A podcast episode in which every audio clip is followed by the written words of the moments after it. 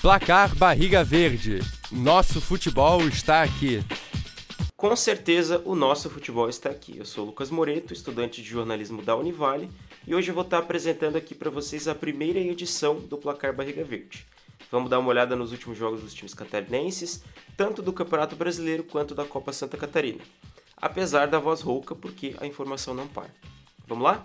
Começando, obviamente, pela Série A, pela 25ª rodada, o Havaí empatou em 1 a 1 com o Juventude no Alfredo Jaconi, né, fora de casa.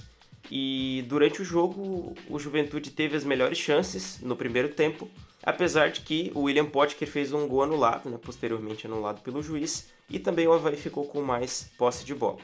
Já no segundo tempo, o jogo bem mais equilibrado, de trocação, chances dos dois lados, e o Bissoli, num bonito chute, abriu o placar para o time do Havaí. Na segunda etapa, o Chico Kim empatou de pênalti. Final 1 a 1. O Havaí, com esse resultado, permanece na 18ª colocação com 24 pontos, ainda lutando contra o rebaixamento e, por enquanto, perdendo, mas ainda tem muito campeonato. Pela 28ª rodada da Série B, o Brusque ganhou do Vasco de 1 a 0 no Augusto Bauer, uma vitória bastante expressiva do Brusque, que, apesar do jogo ter sido tecnicamente ruim de poucas chances, o Gabriel Talhar acabou aproveitando o rebote do próprio pênalti fazendo o único gol do jogo. Lembrando que o Alex Teixeira, do Vasco, fez dois gols que depois o juiz foi é, dar impedimento, né? Sorte do Brusque, porque acabou sofrendo ali uma pressãozinha, mesmo jogando em casa. Enfim, começa bem o técnico Gilson Kleiner, final 1 a 0. O Brusque segue na 15ª posição com 31 pontos. A Chapecoense ganhou de 3 a 0 da Ponte Preta na Arena Condá, pela 28ª rodada da Série B também, né? Foi talvez junto com a atuação do, do Jack, que eu vou falar mais pra frente, uma vitória bastante interessante, né? Uma vitória assim de tirar o chapéu mesmo. Vale ressaltar que o placar foi até pequeno pelas chances criadas. Vitor Ramos abriu o placar de cabeça ainda no primeiro tempo e na segunda etapa o Christian, que foi o nome do jogo, marcou um belíssimo gol no estilo finesse shot. Quem joga FIFA sabe. Final 3 a 0. A Chape chega a 32 pontos 14 colocação. Lógico, a briga ainda é contra o rebaixamento, mas é importante, é, somando pontos, ainda mais um resultado acompanhado de um bom desempenho. Vale lembrar que o complemento da rodada com Criciúma e Bahia no Heriberto Wilson vai ficar sem cobertura da nossa parte por conta do horário da gravação do programa. Né? A essa altura, quando você estiver escutando esse podcast, já vai ter saído o jogo e o resultado. Pela terceira rodada da Série C, o Figueira ganhou de 2 a 1 do Paysandu, dentro do Orlando Scarpelli, jogando em casa, uma vitória de virada. Se for analisar as oportunidades criadas, foi um confronto bastante equilibrado. O José Aldo abriu o placar para o Paysandu e Léo Arthur e Gustavo Henrique viraram o jogo.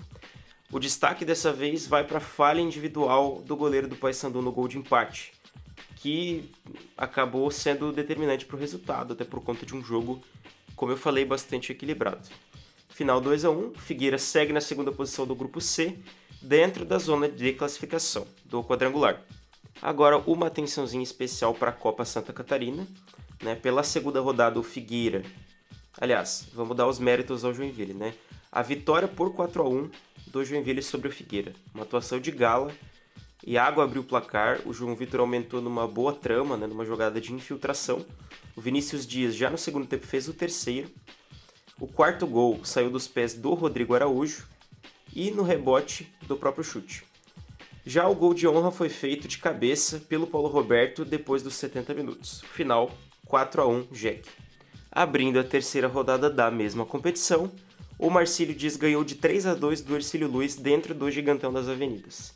Uma vitória importantíssima para assumir a liderança, depois a gente vai ver certinho a classificação, um jogo com bastante emoção, né? O, o Marcelo Dias tem tomado bastante gols e tem feito bastante gols, então proporcionando aos jogos uma emoção muito grande.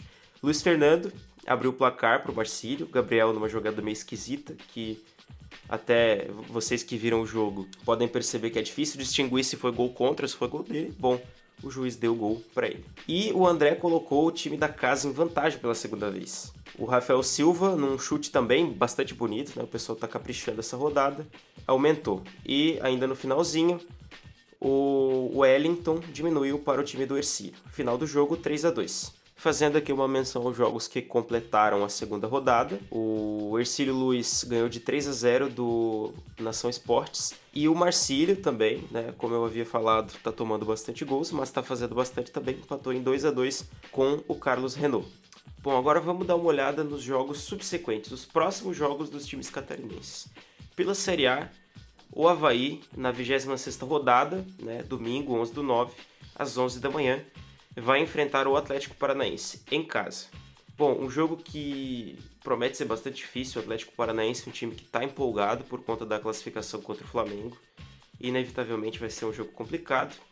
Pela 29 rodada da Série B, o Brusque enfrenta o Náutico nos aflitos, né, fora de casa, na sexta-feira, dia 9 do 9, às 21h30. Assim como o Brusque, a Chapecoense joga fora de casa contra o Londrina, no Estádio do Café, no sábado, dia 10, às 18h30.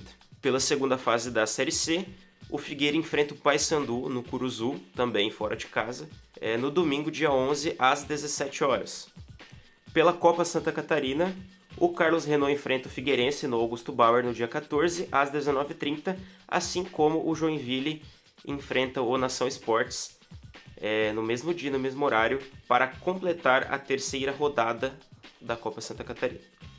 A tabela da Copa Santa Catarina está da seguinte maneira: Marcílio Dias em primeiro com 5 pontos, Joinville em segundo com 4 pontos, Ercílio Luz em terceiro com os mesmos 4 pontos, perdendo nos critérios de desempate, o Figueira na quarta colocação com 3 pontos, Carlos Renault com 2 pontos na quinta e na sexta com 0 pontos, né? não pontuou ainda, o Nação Esportes. Bom, por hoje é isso. Desnecessário dizer que o nosso futebol está e sempre estará aqui. Né? Eu te vejo na próxima rodada com mais análises breves e resultados dos jogos no Placar Barriga Verde. Um abraço e até logo. Apresentação: Letícia Fontanive e Lucas Moreto. Supervisão: André Pinheiro. Edição: Letícia Fontanive.